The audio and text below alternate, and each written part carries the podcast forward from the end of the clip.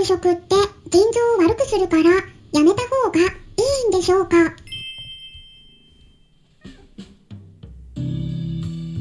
こんにちは。サラホリスティックアニマルクリニックのホリスティック獣医サラです。本ラジオ番組ではペットの一般的な健康に関するお話だけでなくホリスティックケアや地球環境そして私が日頃感じていることや気づきなども含めて様々な内容でイギリスからお届けしております。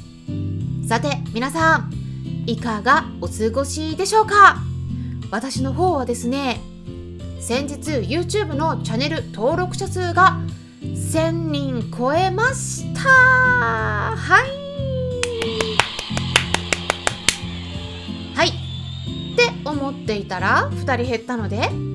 998人になっています。ってお伝えしてたんですよね。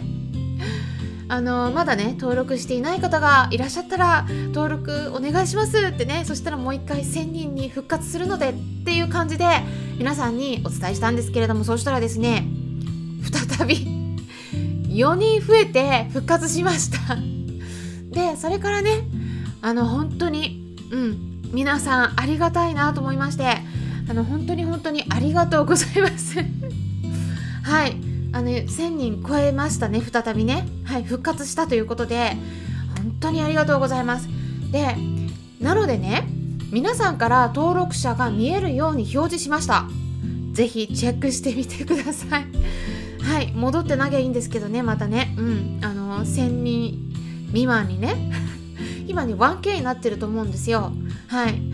ただ、ね正確には今1002人になってますね。それからねたくさんのコメントも頂いてたみたいでなんかね私の方に通知が来てなかったんですよ。だからずっと気づいてなくてもう何十件も来てるんですね。ずっとね私気づいてなかったみたいで本当に皆さん申し訳なかったなと思いましてコメント返しができていなくてすみませんでした。全てにお返しすることはできない場合もあるんですけれどもできる限りお答えできるところはお返事しておりますので YouTube の方ね他の方もぜひお気軽にコメントを残してってください。で1000人突破記念ということで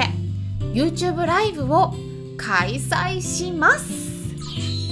はい。今までお伝えしてきたことの総まとめ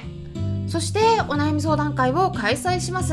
まあ、特に私の動画の中で人気なのがペットロスとペットフードネネタなんですね。になりますので、えー、そのあたりの復習になるようなまとめのお話しします。アップデートした内容もお伝えします。そしてご質問にもお答えしていくような機会にしていきますので私が今まで残してきた動画の中で気になったところとか聞きたいことなどがありましたら是非お気軽にご質問ください。質問箱の方ねあの私の Twitter とかあ Instagram などからリンク先を飛べるページがありますのでえそちらの方を見ていただくかもしくはこちらの音声の概要欄のところにも質問箱に飛ぶことができるリンク先を載せていますのでそちらのところにですねあの YouTube1000 人突破記念というふうに記載してその上でご質問いただければあの今回のイベントの時にお答えしていきます。はい、あとはね、ぜひ皆さんお気軽にね他の方々周りのペット関係のお友達などね、えぜひご紹介いただけたら嬉しいです。でクラブハウスでも YouTube の登録者数 1K 突破記念ということで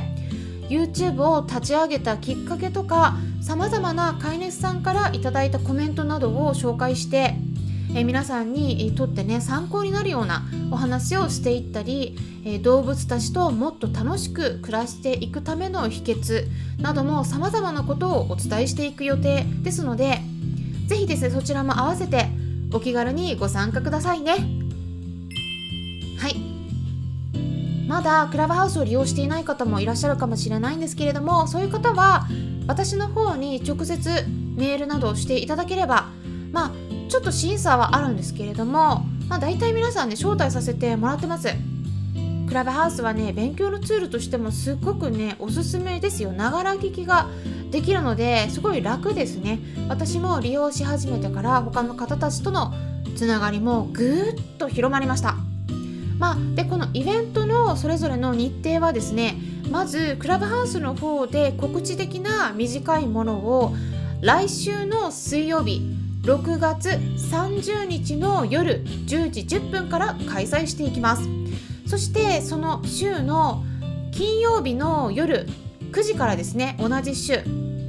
実際に YouTube の方でライブを開催します。花金ですね。スケジュールにぜひ入れておいてくださいね。それから来週はねまだ他にもありまして、まあ、再び月曜日28日の夜10時からはドッグトレーナーの深夜先生と一緒にお悩み相談会を開催するのとそしてその次の日の火曜日29日の夜の10時10分からはメンタルケアリストの萩谷さんとペットのストレスと病気の関係についてお話ししていきます。はい、えー、ちょっと音が間違えちゃったな。はい。でもね、来週もね、イベント盛りだくさんなので、ぜひスケジュールをチェックしておいてください。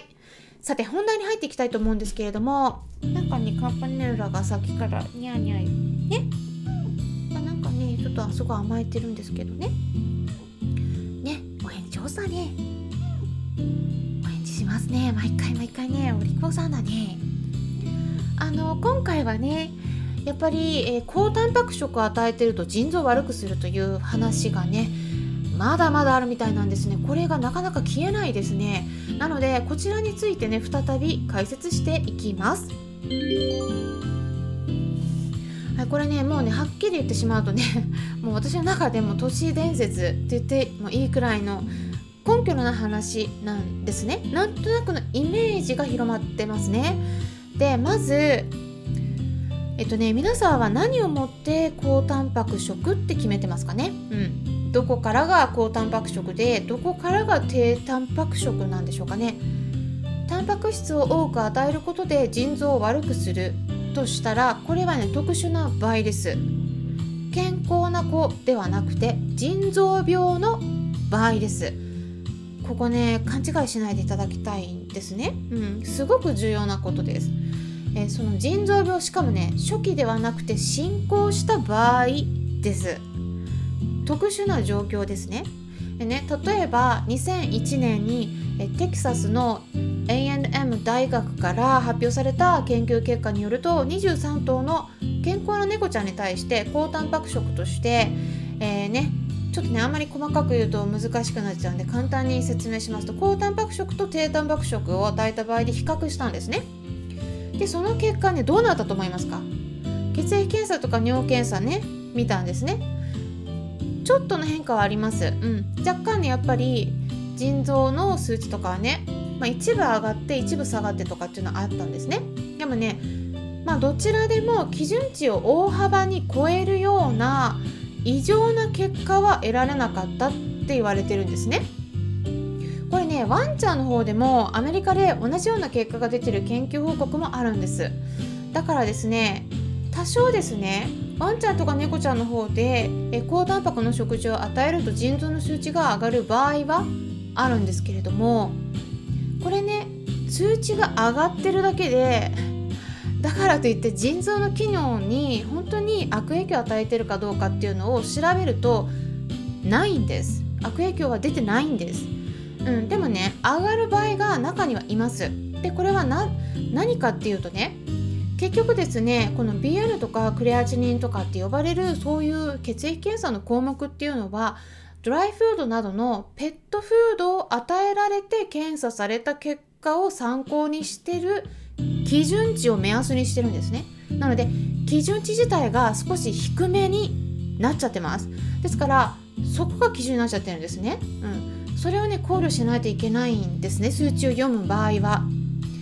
結局ですね健康な子であっても食べているものによって数値っていうのが基準値が変わっちゃうんです。ここすごく重要です。だからって言って本当に腎臓の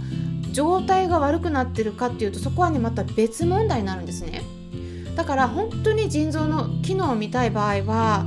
そのね BUN とかクレアチニンだけで見るんじゃなくて、えー、尿比重ですね。おしっこが薄くなってきますから。そことかあとは SDMA 検査と呼ばれるね新しい検査項目があるのでそこも一緒に見ないといけないですね。だから一部だけを見てて判断できないです。でね皆さんと一緒に暮らしてるワンちゃん猫ちゃんは腎臓悪いでしょうか？腎臓が悪くなければ全く気にしなくて OK です。で市販で出回っているペットフードの中で腎臓を悪くするほどの極端な高タンパク食っていうのはねまずありません。だからねもう私の中でこういう話っていうのはもはや都市伝説なんですね。実はね人間の方でも同じことが言われています。私たちのような人間であっても健康な人がね健康な人がです。高タンパク食を食べたからといって腎臓病になるっていうことはまずありません。この辺りについてはね YouTuber の DAIGO さんが解説してる動画もありますので概要欄に URL を載せておきます。リンク先ね。興味のある方は是非見てみてください。ワンちゃん猫ちゃんは私たち人間よりも肉食動物よりの生き物ですよ。必要としているタンパク質量も私たち人間よりもはるかに多いんです。人間で問題ないのにワンちゃん猫ちゃんで問題になると思いますか？もしも問題になるとしたら野生で生きている犬か猫かの動物たちはみんな腎臓病で亡くならないと辻褄が合わないですよ。はい。っていうことでねちょっとねこのね高タンパク食タンパク質のね悪いことばっかりがねすごいまだまだ広がっちゃってるなっていうところでこれはね残念ながらね獣医さんでもうんちょっと理解できてない方がね多いなっていう印象があるんですね。なので飼い主さんだとねそういう人からお話聞いたら信じちゃうのはしょうがないなって思うのでもう一回ねまたお伝えしました。是非参考にしてみてください。ホリスティック獣医サラでした。